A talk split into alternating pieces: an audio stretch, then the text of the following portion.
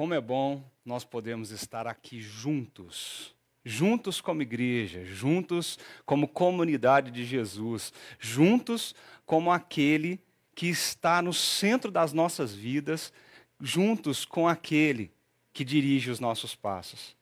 Se você está aqui conosco conectado nesse momento, eu queria que você colocasse o seu coração nesse momento. Aí junto com a tua família, aí junto com as pessoas que você ama, reunidos aí, talvez juntos com alguns irmãos, eu queria que você colocasse o seu coração nesse momento. Nós acabamos de cantar uma canção linda, linda, dizendo: Senhor, eu preciso de Ti. Eu, eu, preciso do Senhor, eu preciso do Senhor no meu coração, eu preciso do Senhor na minha vida. Quando a tempestade vier, eu preciso de Ti. E é por isso que nesse momento eu gostaria de te convidar a tentar deixar todas as distrações de lado. Nós não estamos aqui para assistir um vídeo, nós estamos aqui para celebrar Jesus, nós estamos aqui para prestar as honras ao culto, a celebração ao nosso Deus e ao nosso Senhor. E eu queria convidar você a colocar o seu coração nesse momento.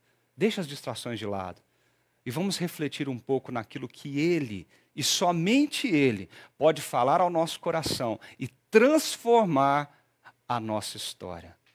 Para isso, nós estamos conversando um pouco sobre essa série de mensagens chamada Jesus marcou você o dilema do discípulo nas redes sociais. Essa série de mensagens, ela levanta uma pergunta, um questionamento na nossa vida.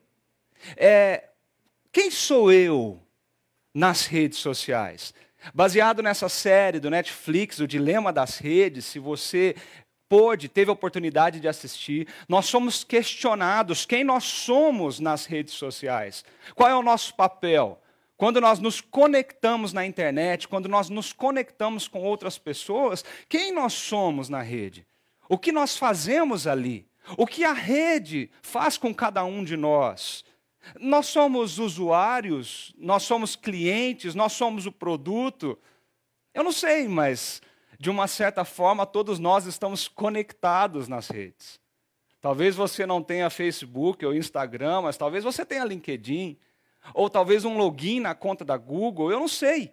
Mas de alguma forma, você está conectado nesse universo, onde você, você ali, é questionado todos os dias: quem é você nesse universo das redes sociais? Mas uma coisa nós precisamos pensar, meus queridos. O, o, que aconteceria se Jesus, o nosso Senhor, o nosso Salvador, se conectasse às redes também? E ali, conectado às redes sociais, à sua rede social, ele pudesse é, não somente estar ali vendo tudo que você está escrevendo, postando, curtindo, compartilhando, mas ele passasse a registrar alguns posts, algumas palavras que foram ditas lá atrás, no passado, quando ele estava aqui em carne e osso no nosso meio. E se Jesus, além de postar algumas dessas palavras, ele marcasse você em algumas delas. Sim. Marcasse você, subisse uma notificação aí no seu computador ou no seu celular dizendo assim: olha, é com você isso aqui. Eu quero que você veja isso. Eu quero que você leia esse texto. Eu quero que você preste atenção nisso. A pergunta que eu faço para você é: se Jesus fizesse isso, é, qual seria a sua reação? Qual seria a nossa reação? Como nós leríamos essas palavras? Como, que tipo de que tipo de dilema elas gerariam no nosso coração? Será que nós é, compartilharíamos porque nós gostamos? Será que nós curtiríamos e falamos, é isso mesmo, é isso que o Senhor está falando comigo? Será que nós teríamos a vontade de, de escancarar isso para o mundo, dizendo, esses são os meus valores, esses são os meus princípios? Eu tenho pensado nesses últimos dias quem nós somos nesse universo das redes sociais, quem você é nesse universo das redes sociais. Nós estamos conectados. Nós estamos todos conectados de alguma forma. E quando eu penso nessa pergunta, eu logo penso em uma coisa muito séria. O, os, o que postamos revela os nossos valores. O que curtimos e compartilhamos revelam o nosso coração. O, o que os nossos dedos escrevem, o que os nossos dedos postam, compartilham, divulgam no seu perfil das suas redes, expressam aquilo que está dentro de você. Meus amigos, ninguém entra nas redes sociais e, e, e curte, compartilha, gera o link para o Stories. Ninguém faz isso se não gostar daquilo que está escrito.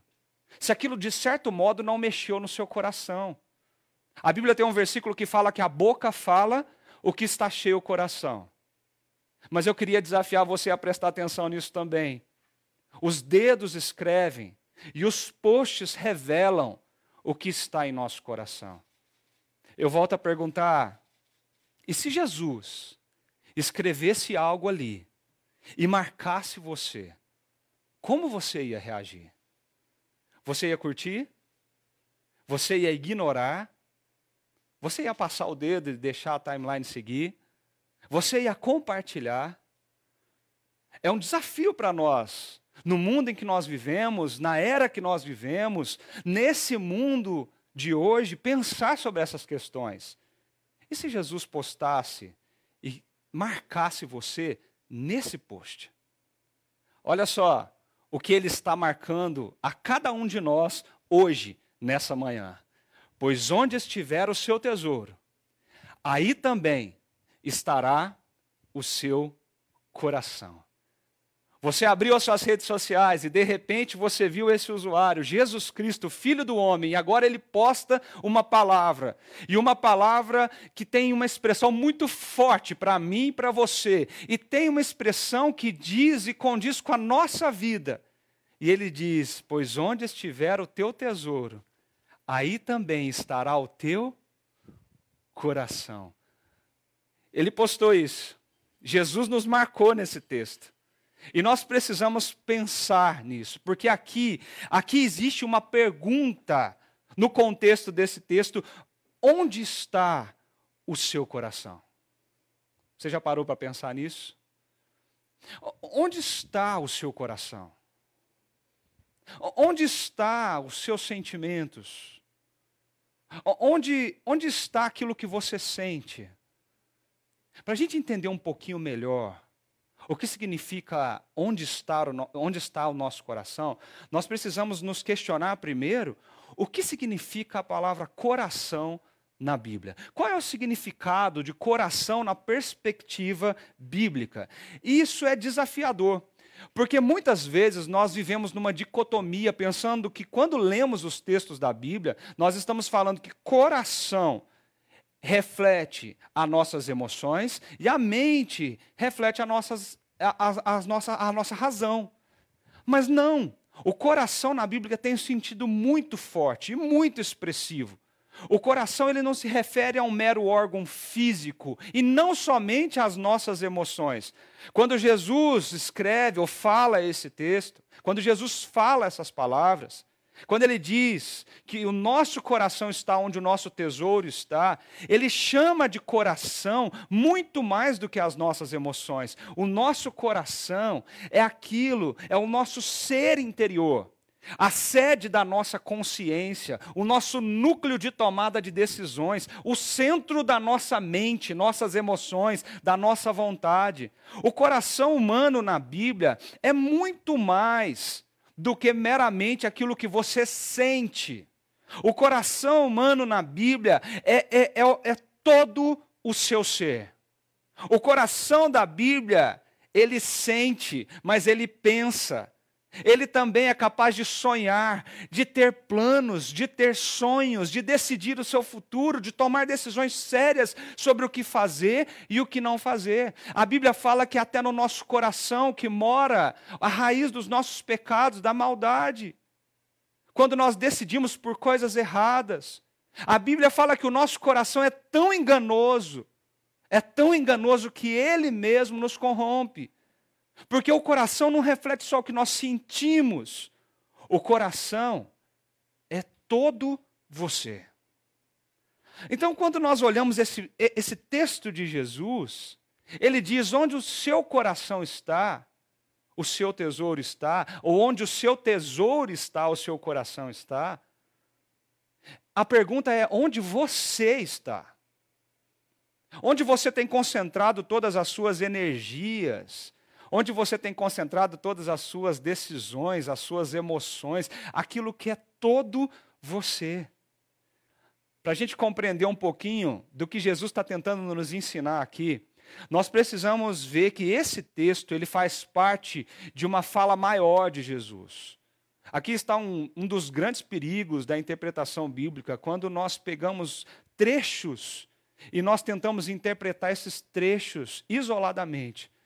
Jesus estava construindo uma ideia e ele chega a uma conclusão. E para nós entendermos essa ideia, para que a gente aplique a verdade dessa palavra no nosso coração, nós precisamos entender o que ele estava dizendo. E para isso, nós precisamos entender o contexto de onde esse texto foi dito. Nós já falamos aqui nessa série de mensagem que esses posts de Jesus que, mar... que nos marcou nessa série, eles são tirados do contexto do Sermão da Montanha. Mas eu queria fazer algumas reflexões sobre o Sermão da Montanha com você. Porque nós lemos o Sermão da Montanha, e esse sermão que está, está lá no, em, no livro de Mateus, do capítulo 5 até o, ao capítulo 7, ele tem tantos assuntos e tão preciosos e tão profundos para a nossa vida. Mas o Sermão da Montanha, Jesus senta ali com seus discípulos, e quando ele, ele profere, ele, ele proclama aquelas palavras, ele está ali proclamando uma mensagem. Jesus está fazendo através do Sermão da Montanha um esboço, um esboço de como ele quer que o seu povo viva. Jesus nos mostra a essência da nossa missão. É como se ele falasse coisas, e ele está falando essas coisas, que se forem obedecidas, se forem levadas a sério, se essas coisas se tornarem a essência da nossa fé cristã, o evangelho ali praticado no nosso dia a dia, nós nos tornaremos indivíduos muito diferentes. Nós nos tornaremos uma sociedade contracultural que poderá transformar, transformar todos à nossa volta. Sabe o que Jesus está fazendo aqui? Jesus está dizendo para os seus discípulos que nós somos como a vitrine que o mundo está olhando.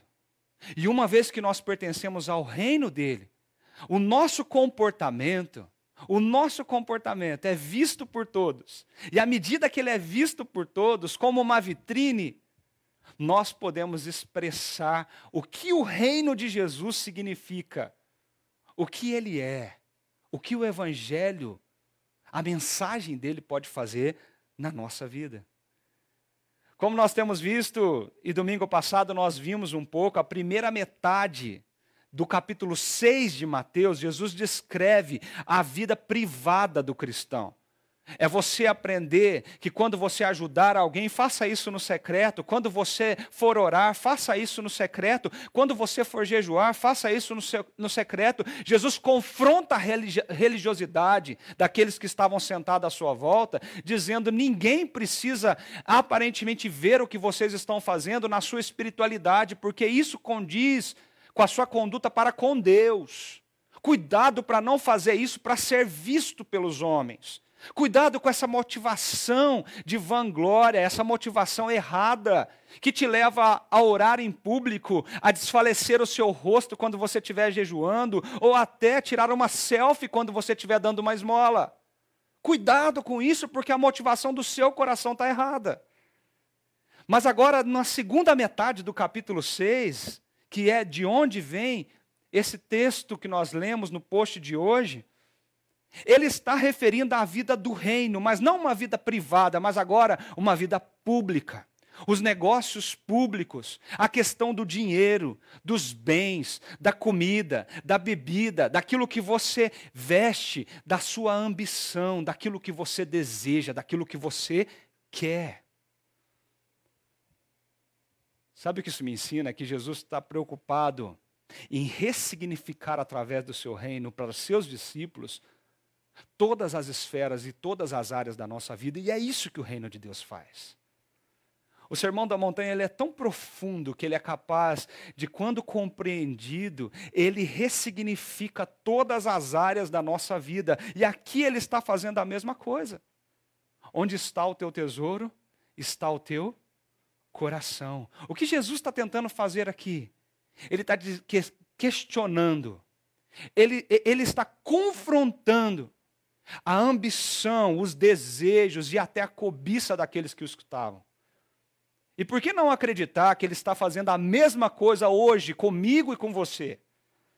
Questionando através desse texto a nossa ambição, os nossos desejos mais profundos, a nossa cobiça, confrontando o encanto que o materialismo é capaz de, de provocar na nossa vida. Nós vivemos numa sociedade materialista. Todos os dias você é induzido a crer que ter e ter mais e mais. É isso que faz de você quem você é. O materialismo nos encanta e quando nós temos algo, nós queremos mais. Porque parece que nossos bens, as nossas posses, os nossos recursos, eles nos trazem além de segurança para o nosso coração, eles também nos trazem status, eles nos trazem nome.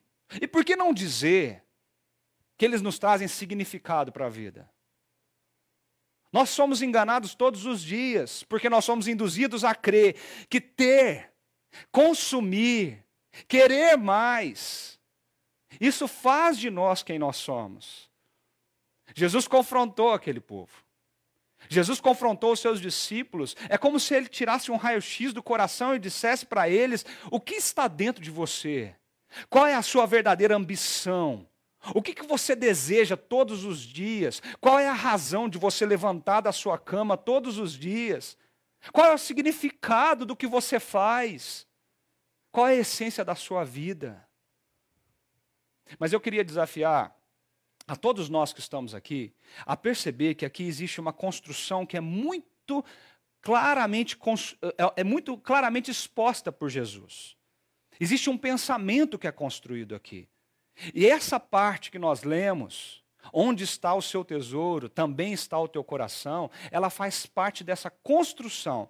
São três questionamentos para a nossa vida e uma conclusão de Jesus. E eu queria convidar você a pensar um pouco sobre isso essa manhã, porque Jesus marcou você nesse texto. A primeira pergunta que Jesus faz nesse texto, nessa perícope maior, nesse texto maior, é essa: onde está o seu tesouro? onde está? Ele não está perguntando qual é o seu tesouro. Ele está perguntando onde ele está. Percebem isso? Olha só o texto completo que diz: Não acumulem para vocês tesouros na terra, onde a traça e a ferrugem destrói, e onde os ladrões arrombam e furtam. Mas acumulem para vocês tesouros nos céus, onde a traça e a ferrugem não destrói, e onde os ladrões não arrombam nem furtam. Pois onde estiver o seu tesouro, aí também estará o teu coração. Preste atenção, meus queridos. Esse texto diz: tesouros na terra e tesouros no céu. É um lugar. Eu queria provocar essa reflexão nos nossos corações essa manhã, porque a afirmação de Jesus, não, ela não está indo na direção de que nós não podemos ter tesouros. Não é isso. Nós entesouramos coisas, nós entesouramos, nós, nós trazemos significados e valor para coisas, pessoas, para a nossa vida. Como seres humanos, nós sempre estamos buscando alguma coisa. Como seres humanos, nós sempre temos, temos alguma ambição. O nosso coração deseja coisas. O que Jesus está dizendo aqui não é que nós não podemos ter tesouros. Mas o que ele está fazendo aqui é uma decisão muito óbvia. Parece que quem está ouvindo ele passa por essa, por essa decisão óbvia. Se você quer ter tesouros, então, por favor, Veja onde você está acumulando eles. Parece que é óbvio. Se você quer investir, se você quer colocar os seus recursos, se você quer colocar a sua energia, se você quer colocar o significado da tua vida, se você quer colocar os seus dias de trabalho, o seu suor, o que Jesus está falando aqui é coloque no lugar certo. Coloque onde realmente vale.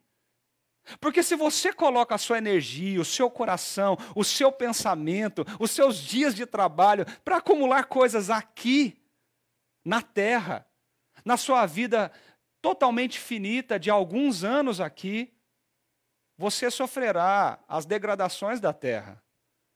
A traça, a ferrugem vai destruir o que você vai acumular, os ladrões podem te roubar, te furtar do que você tem.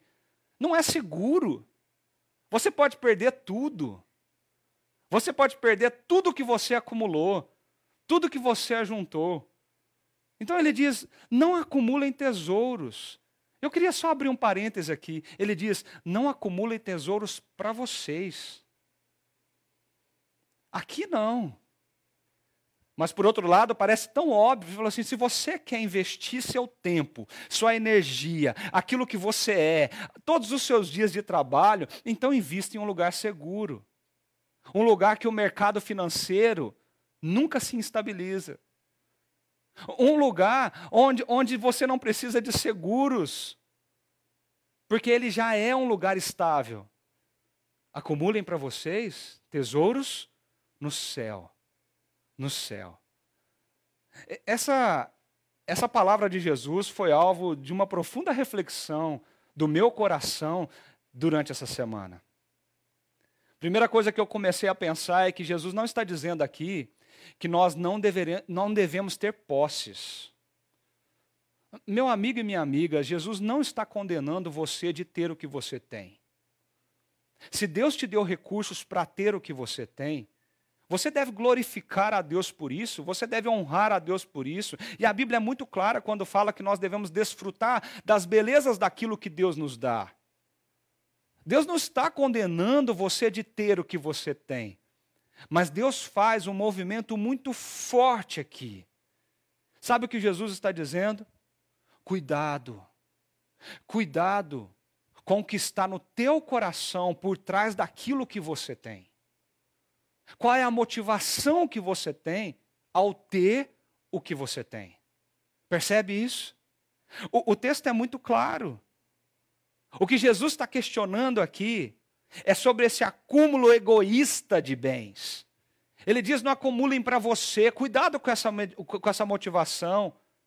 Ele está dizendo para os seus discípulos: cuidado, porque a vida do reino de Deus é incompatível com essa fantasia que a vida da pessoa consiste naquilo que ela tem, na sua beleza estética, aquilo que ela tem, no seu trabalho, na sua carreira profissional, nos, nos diplomas que ela colecionou. Cuidado, porque nós podemos ser movidos com essa motivação aqui na terra as posses, o que eu acumulei no banco, os meus bens, a minha beleza, a minha carreira, o meu conhecimento, a minha inteligência. Nós, por motivações erradas, nós transformamos tudo isso como os nossos maiores tesouros. Mas tesouros aqui. E eu fiquei pensando, Jesus está dando uma alternativa tão óbvia. Se a maior segurança está em acumular tesouro no céu, o que ele está querendo dizer com isso?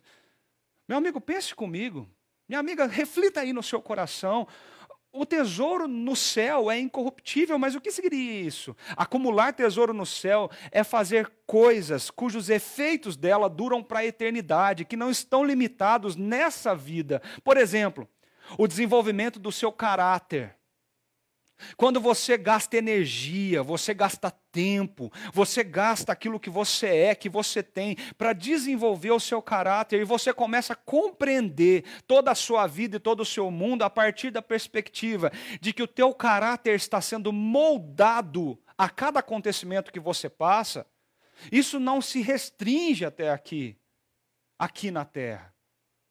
Isso tem efeitos eternos o desenvolvimento da tua fé, o desenvolvimento da esperança, do amor, o crescimento e o conhecimento em Cristo Jesus, o esforço ativo, ativo e intencional para representar e apresentar Cristo para as outras pessoas, onde você estiver, com as suas atitudes como vitrine do reino de Deus, você sendo o melhor advogado na sua empresa, você sendo o melhor engenheiro onde você atua, você sendo o melhor né, médico, você sendo a melhor professora ou professor. Perceba que quando nós vivemos dessa forma, nós somos vitrines do que Jesus fez na nossa vida. Isso é tesouro no céu, porque isso tem, isso tem implicações eternas. O uso do nosso dinheiro para abençoar outros. Nós queremos acumular tudo para nós para nós. E quando nós não queremos, de uma forma egoísta, guardar e, e comprar coisas para nós mesmos, nós queremos acumular para nós porque nós temos medos, incertezas quanto ao futuro. O que vai acontecer amanhã, mês que vem, ano que vem, como eu vou me aposentar? Nada disso é pecado. Fazer isso é lícito diante da palavra de Deus. A Bíblia elogia até a formiga, que no verão colhe alimentos para que no inverno quando ela não pode colher, ela tem o que, o, o que se sustentar. Não é isso que Jesus está falando aqui. Mas cuidado quando você faz isso de forma egoísta, arrogante, com a motivação errada. Cuidado. Mas eu queria chamar a atenção de vocês, porque entesourar e ter tesouros aqui nesse contexto é algo que nós batalhamos para ter. É algo que exige de nós, da nossa vida, esforço, exige decisões, exige tomada de decisões para qual caminho vamos seguir. É escolher viver de determinada maneira porque nós temos a motivação diferente na nossa vida. Aí eu pergunto para todos nós que estamos aqui reunidos nesse lugar essa manhã: onde onde você tem colocado aquilo que é mais importante para você, aquilo de maior valor. Se tesouro é aquilo que traz significado para mim, para você, onde estão os teus tesouros? Onde estão eles? O, o Sermão do Monte refere-se a coração o tempo todo. O, o, Sermão do Monte ele questiona o nosso coração, ele pergunta do nosso coração: onde está o teu coração? E, e se nós vimos que coração é todo o nosso ser, se é tudo o que nós somos, nós precisamos pensar essa manhã e pensar na nossa vida, parar um pouco a nossa rotina para questionar isso dentro de nós.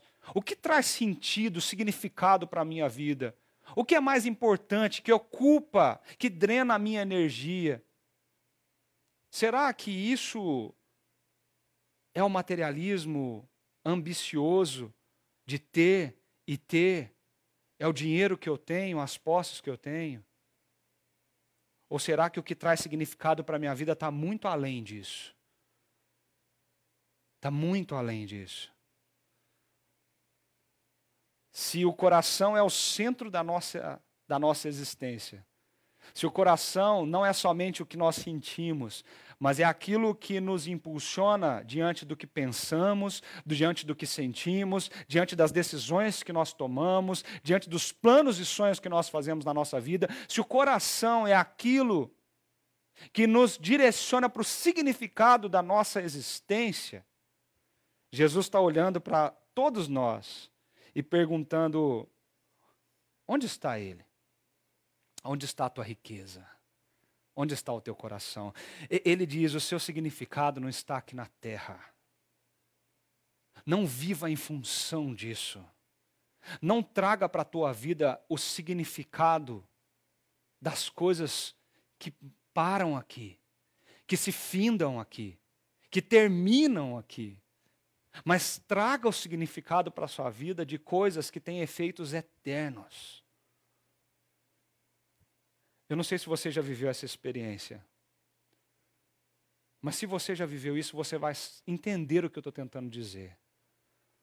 Quando você usa alguma coisa que você tem e você se move em direção a outra pessoa e você abençoa essa outra pessoa com aquilo que você tem, a outra pessoa fica imensamente grata com você.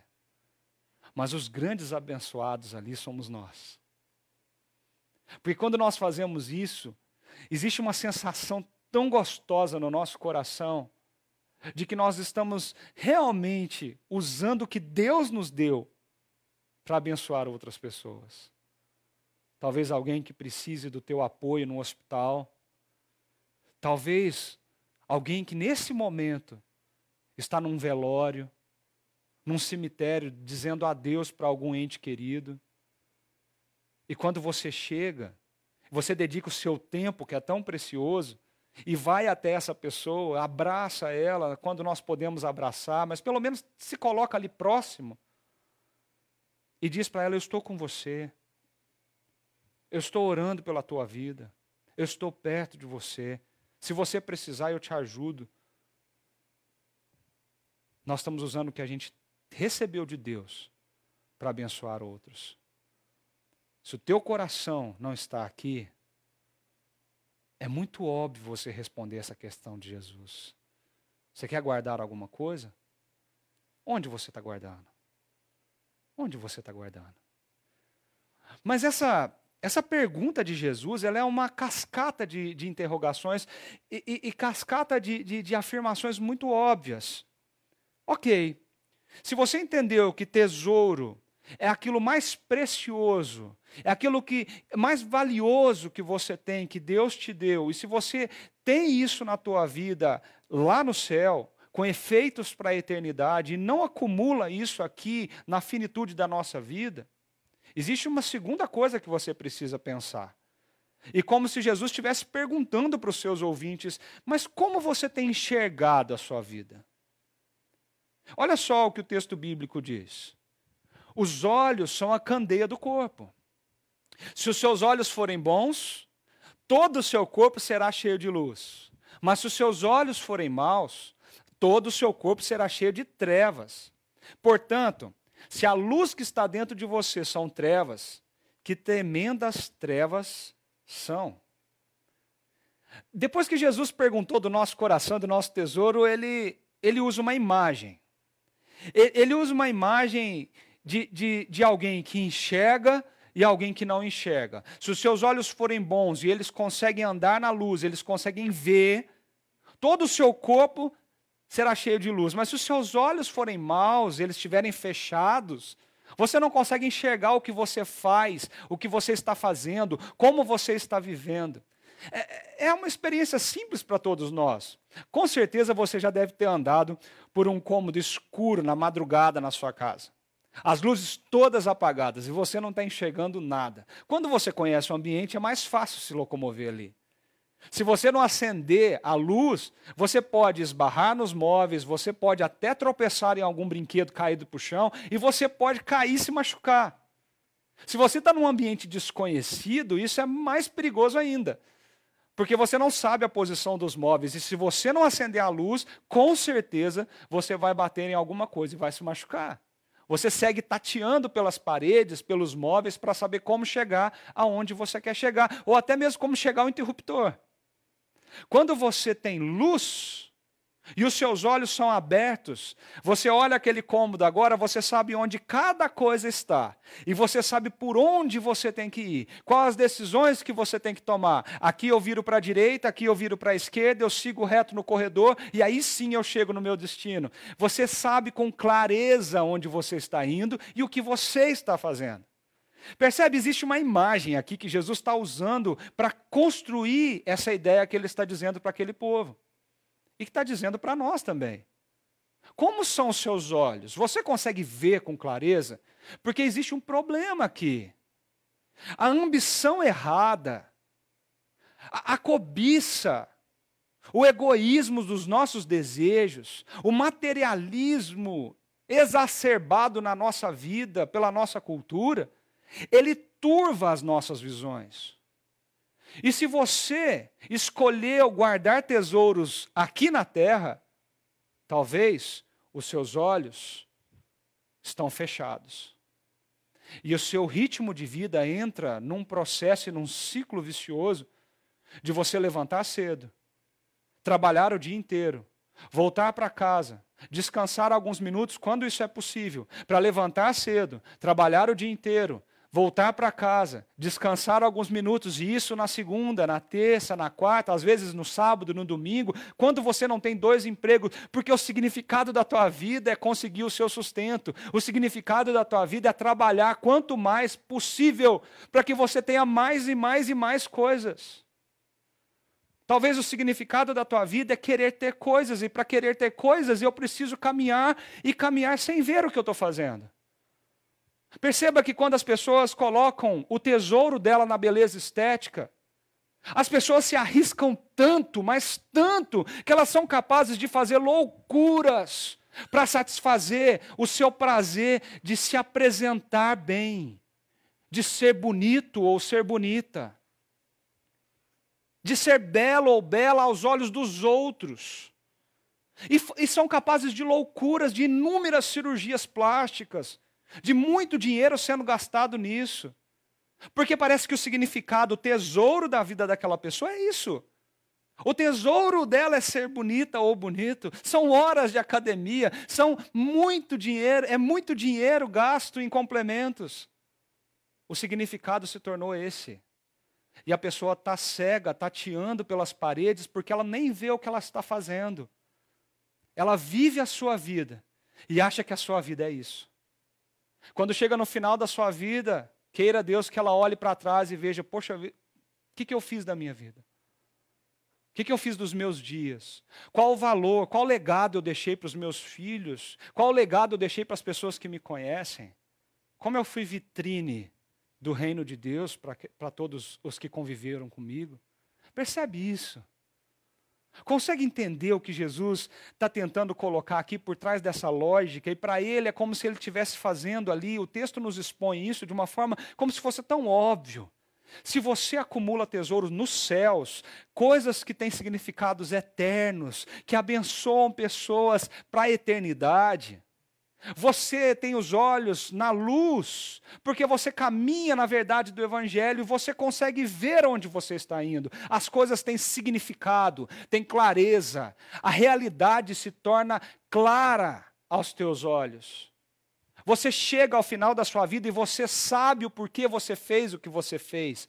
Quando você levanta às seis horas, cinco horas da manhã para começar o seu dia, você coloca os seus pés para fora da cama e diz: Eu sei por que eu estou fazendo isso. Eu sei. Eu me lembro que quando eu trabalhava no hospital, nos primeiros dois anos como enfermeiro, talvez no primeiro ano já, alguns dias do meu trabalho eu levantava e eu entrei numa crise muito forte profissional. Eu gostava muito do que eu fazia. Eu amava cuidar de pessoas. Eu amava ser enfermeiro. Eu estudei por um tempo e me dediquei intensamente aos meus estudos, porque eu sabia que o que eu estava fazendo era para o outro e não para mim.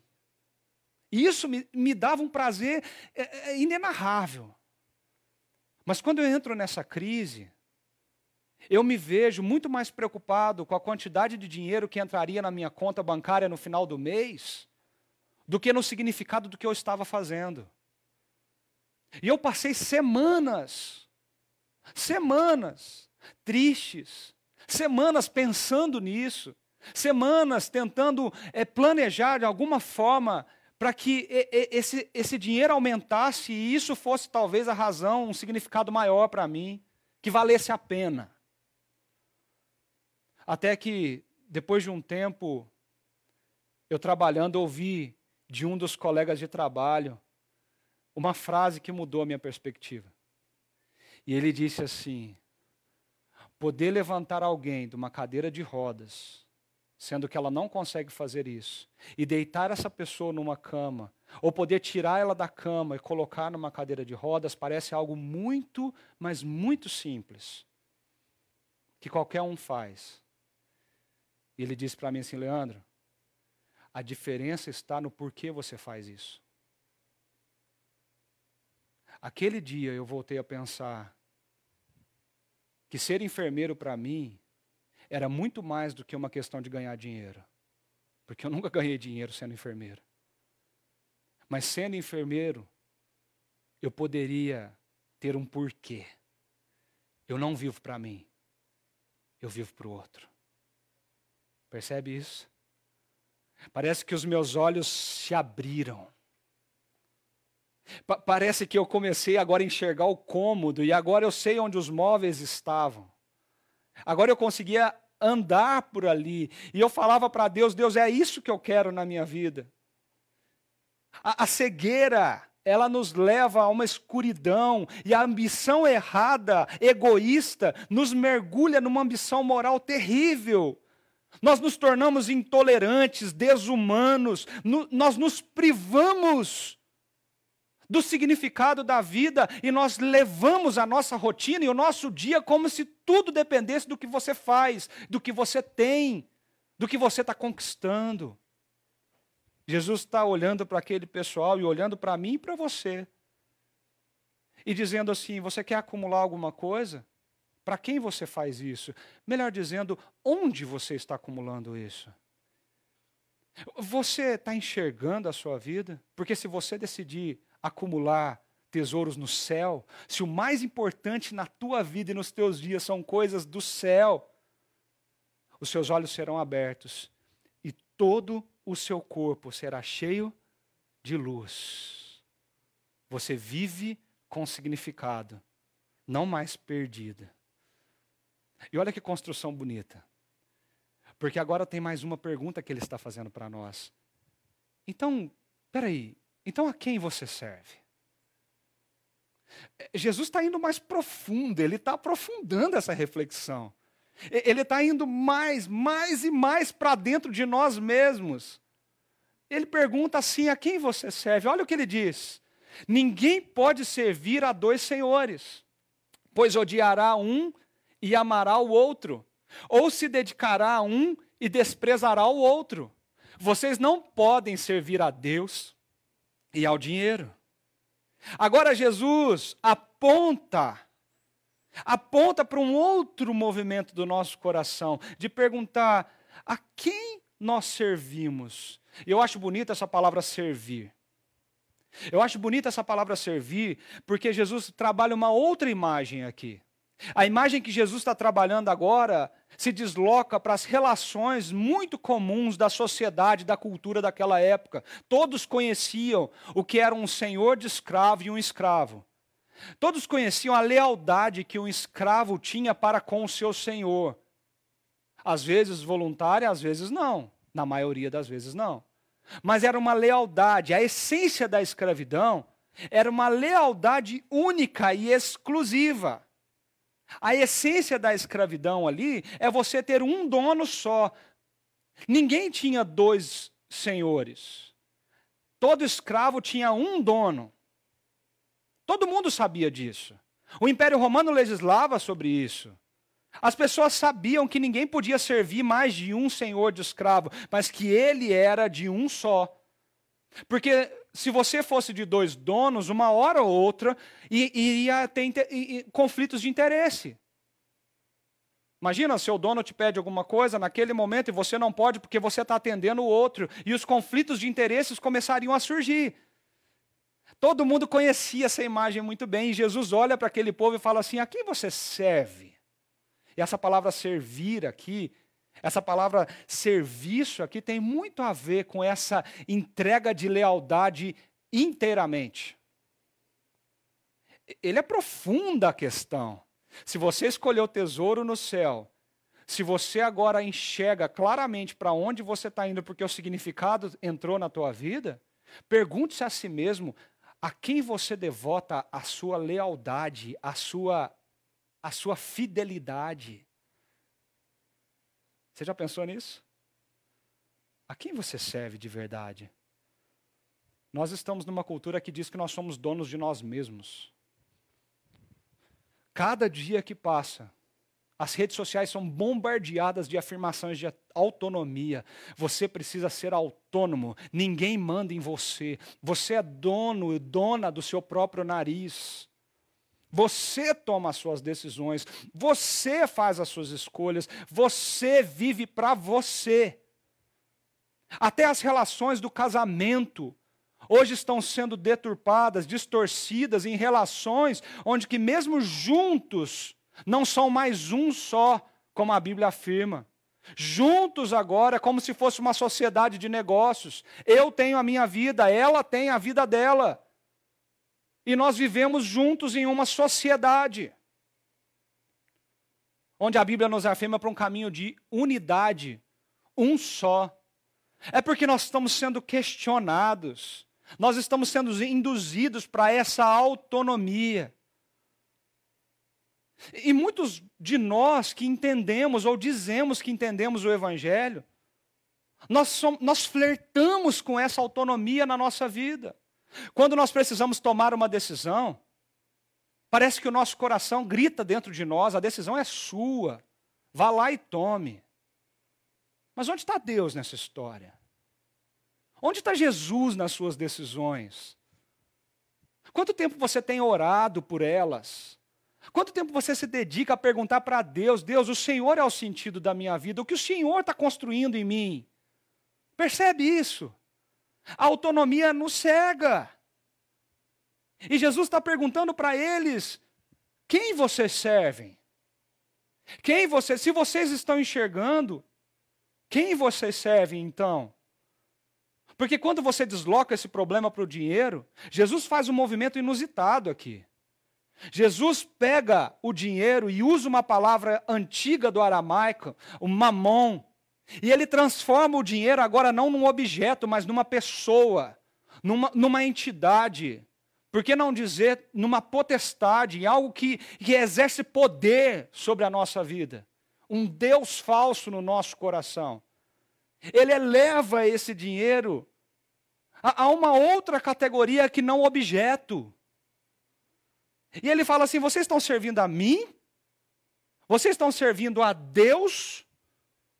Ou, ou, ao dinheiro, às riquezas, ao ter, ao consumir, ao adquirir, ao acumular, ao ter segurança porque eu tenho a conta bancária cheia, a ter segurança porque eu tenho várias casas de aluguéis, a ter segurança porque o meu trabalho eu não posso ser mandado embora, a ter segurança naquilo que eu tenho ou naquilo que eu sou a partir do que eu tenho. Você não pode servir a Deus e a você mesmo. Você não pode servir a Deus e ao dinheiro. Jesus está dizendo, é tão óbvio isso. Nenhum escravo serve a dois senhores. A quem você dedica a sua lealdade? Meus irmãos, se a nossa lealdade está sendo dedicada às nossas posses e aos nossos bens, nós não estamos dedicando lealdade a Deus. Nós pensamos que sim, porque nós estamos cegos, a nossa visão está turva, nós estamos tateando a parede para achar o interruptor, e nós, na verdade, estamos acumulando tesouros aqui na terra. Porque esse é o significado da nossa vida. Você vive para quê? Ou melhor dizendo, você vive por quê? Por que você faz o que você faz? Por que, que você trabalha onde você trabalha? Por que, que você mora onde você mora? A gente precisa parar de refletir de uma forma rasa e medíocre nessas coisas. Nós precisamos, como Jesus, aprofundar essas questões na nossa vida. Pare de deixar a corrente da cultura e a corrente da vida te levar. Porque você está como cego tateando nas paredes quando você vive assim. Você precisa ter certeza, todos os dias, quando você colocar os seus pés para fora da cama, o porquê Deus está te dando mais um dia de vida, mais uma chance de recomeçar, mais uma chance de fazer tudo de novo. Mais uma chance de trazer o sentido da tua existência no reino de Jesus como vitrine a todos aqueles que convivem com você no hospital, no escritório, na empresa, seja onde você estiver. Faz sentido isso para você? Eu, eu queria dizer para você que eu fui tremendamente impactado com essa realidade essa semana. Onde está o significado de tudo que eu faço? Eu, eu, eu perguntei para o meu coração, Leandro, onde está o significado da sua vocação? Como pastor, como ministro do Evangelho? Numa cultura onde ser pastor é a coisa mais difícil. Numa cultura que nós estamos sendo estigmatizados por dizer seguidores de Jesus. Numa cultura onde a figura do pastor é questionada todos os dias. Eu fiz essa reflexão perguntando para Deus qual o sentido da minha vocação. As lágrimas começaram a escorrer nos meus olhos e eu disse para Deus: Deus, não me deixa viver um dia sequer sem saber que o que eu faço, eu não faço para mim, nem pelo que eu quero ter, mas eu faço o que eu faço, porque o Senhor é o meu Deus. O Senhor é o meu dono. Mesmo que o meu coração tente me enganar, eu preciso todo dia me lembrar disso. E re, retomar o significado da minha vida. E olha que bonito. Depois dessas três perguntas, Jesus volta para essa questão. Então, peraí. Onde que está seu coração? Olha o que o texto continua dizendo. Portanto, eu lhes digo. Só para um pouquinho. Agora o pessoal da técnica aqui vai me achar ruim comigo. Mas para um pouquinho. Olha o que está escrito aqui. Portanto. Sabe o que quer dizer isso? Portanto. Ele está concluindo um pensamento. Tudo aquilo que ele começou a dizer, os tesouros, a forma que você enxerga, quem é seu mestre, é uma cascata de decisões. E agora, no portanto, ele conclui isso. E agora sim, como ele conclui isso? Leia comigo aí. Portanto, eu lhes digo: não se preocupem com a sua própria vida, quanto ao que comer ou beber, nem com seu próprio corpo quanto ao que vestir. Não é a vida mais importante que a comida? E o corpo mais importante que a roupa? Aqui é uma conclusão. Quando Jesus fala isso, ele está concluindo e amarrando tudo aquilo que está lá em cima sobre a questão da nossa vida no público, aos olhos de todo mundo. Ele está nos convidando a pensar em alternativas claras que estão diante de nós. Ele está nos convidando a refletir profundamente. Você quer acumular tesouros? Então, qual das duas possibilidades mais é mais durável? Você quer ser livre e intencional nos seus movimentos e saber para onde você está indo? Como que devem estar os seus olhos? Onde eles devem estar? Você quer ser, ser, servir o melhor mestre? Qual é o mais digno da sua devoção e lealdade? E agora ele diz: então não fiquem ansiosos, não se preocupem com a sua própria vida, quanto ao que comer e ao que beber. E ele continua dizendo assim: não, portanto, concluindo, não se preocupem dizendo o que, que nós vamos comer, o que, que nós vamos beber, o que, que nós vamos vestir. Pois os pagãos é que correm atrás dessas coisas, mas o Pai Celestial sabe que vocês precisam delas. Olha que lindo isso, gente. Olha que coisa mais maravilhosa. Ele está dizendo assim: sabe quem corre atrás dessas coisas, vive em função dessas coisas, que vive para isso, o porquê da vida dessas pessoas é o que ele come, o que ele bebe, o que ele tem, o que ele possui, são as pessoas, aqui ele usou a palavra pagão, é, referindo aquelas pessoas que não têm ah, o significado da sua vida em Deus. Não vive como se Deus existisse e fosse o Senhor da vida dele. Nós, discípulos de Jesus, nós não somos essas pessoas. Nós não devemos significar a nossa vida a partir do que nós temos, do que nós comemos, das festas que nós vamos, do status social que eu possuo, nós não podemos significar a nossa vida nas selfies dos restaurantes famosos que nós frequentamos. Nós não podemos trazer o significado na nossa vida na marca do carro que eu dirijo, muito menos da roupa que eu visto. O significado da nossa vida não é este. O meu tesouro não é este. O meu pai sabe do que eu preciso. Eu queria te chamar a atenção para os últimos versículos dessa fala de Jesus. E ele diz assim: Então, busquem em primeiro lugar o quê? O reino de Deus e a sua justiça. E todas estas coisas, o que comer, o que vestir, onde morar, lhes serão acrescentadas. Busquem em primeiro lugar o que é de Deus. Busquem em primeiro lugar o reino de Deus. Busquem em primeiro lugar entender que o significado da nossa vida é estar debaixo do senhorio de Jesus Cristo. Busquem em primeiro lugar Compreender que a nossa vida não se limita aos anos que nós vivemos aqui, mas uma vez que nós entendemos que Jesus Cristo morreu por nós naquela cruz para perdoar todos os nossos pecados, que ele ressuscitou ao terceiro dia para mostrar que a morte não é o limite para nós, que nós também caminhamos para a eternidade com ele.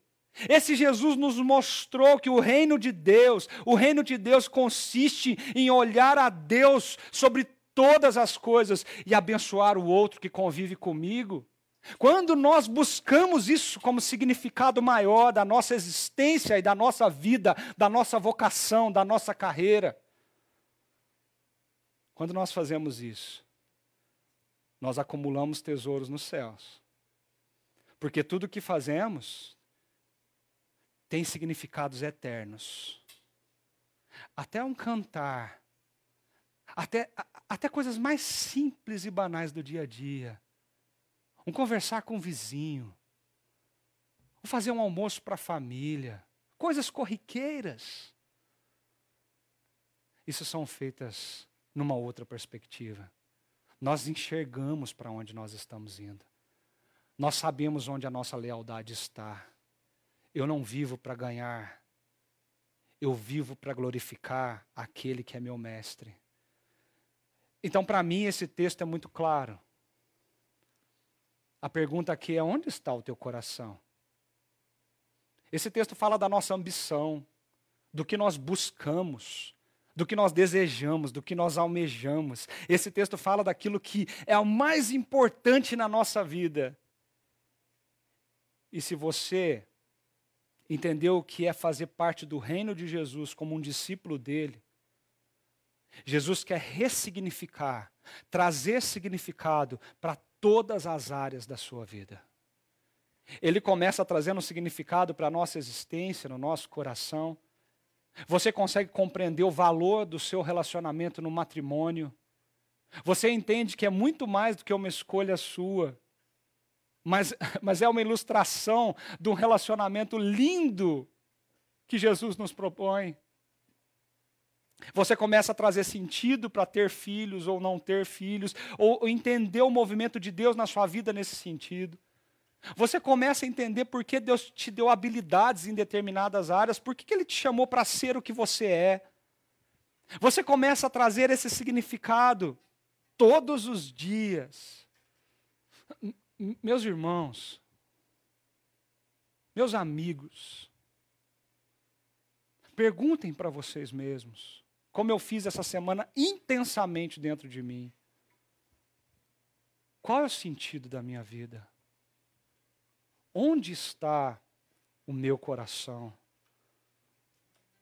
Onde está o meu coração? Onde está o seu coração? Eu olho para esse texto e eu vejo aqui que no começo da fala de Jesus ele fala assim: não andeis ansiosos por coisa alguma. Cuidado. A ansiedade pode ser um sinal de um coração, um coração que está buscando segurança em coisas que não são Deus. Um coração que está buscando, é, é, um sinal de alerta de um coração que está buscando segurança, está buscando conforto, está buscando ter coisas que não são de Deus. A prioridade não é Deus na minha vida, a prioridade sou eu na minha vida. E Deus, ele entra como uma, uma face, um, um, uma, um, uma das partes da minha vida. Às vezes, se der tempo. Porque eu tenho muita coisa para correr atrás. Então, cuidado. O caminho de volta é você aceitar o convite de Jesus. O convite de Jesus de acumular, viver, para fazer coisas com sentido eterno, para que seus olhos sejam abertos e você saiba para onde você está indo, por onde você tem andado, para que você tenha certeza todos os dias da sua vida que o seu mestre, o seu dono não é você mesmo, mas o seu dono é o Senhor Jesus Cristo que morreu na cruz por você. E é por isso que você se devota a Ele, é por isso que você se entrega a Ele, é por isso que você não precisa temer, porque o Pai sabe do que você precisa. E aí você tem certeza de onde está o teu coração. É uma palavra muito simples, mas muito profunda. Jesus marcou você nesse texto. Onde está o teu tesouro? Aí está o seu coração. E eu queria terminar esse momento de reflexão com quatro perguntas para você pensar. Pensar mesmo, viu, gente? Parar um tempo nesse domingo e refletir, ou parar um tempo nesse dia que você está assistindo essa pregação e refletir. E depois, você colocar em prática. A primeira delas é o que de fato traz sentido e significado para a sua vida. Qual que é a verdadeira motivação de tudo que você faz todos os dias? Eu já repeti isso aqui várias vezes, mas eu queria enfatizar isso para você. Pensa sobre isso. Bota o teu coração, a tua mente para olhar para essa pergunta e falar: eu preciso responder isso para mim. Eu preciso ressignificar isso. Uma segunda pergunta que eu gostaria de deixar com vocês, que também mexeu muito comigo, é quais são as evidências visíveis na sua vida de que você tem escolhido pelo tesouro certo? Quando as pessoas olham para você, o que, que de você é visível que você considera que o tesouro maior que você precisa acumular não são os tesouros da limitação dessa vida, mas os tesouros, as coisas que têm efeitos para a eternidade. Uma terceira pergunta é: quem é o seu dono? Pergunta forte essa. Difícil de responder.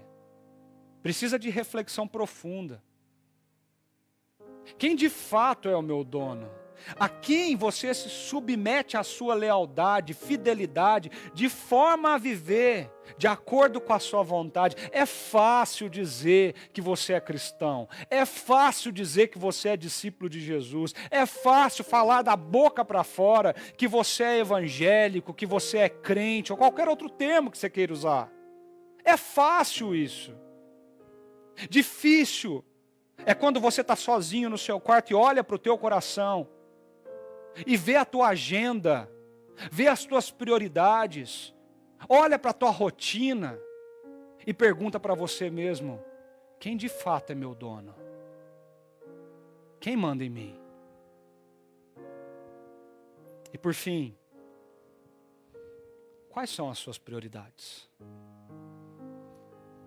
Eu escrevi essa frase quando eu terminei de preparar essa mensagem. Porque isso faz muito sentido para mim. O teu tesouro dirige a tua agenda. E a tua agenda revela onde está o teu coração. Eu vou repetir. O teu tesouro dirige a tua agenda. O teu tesouro dirige a tua agenda. E a tua agenda revela aonde está o teu coração. Dedique alguns minutos, por que não dizer dias? Escreva numa folha de papel, pense sobre isso.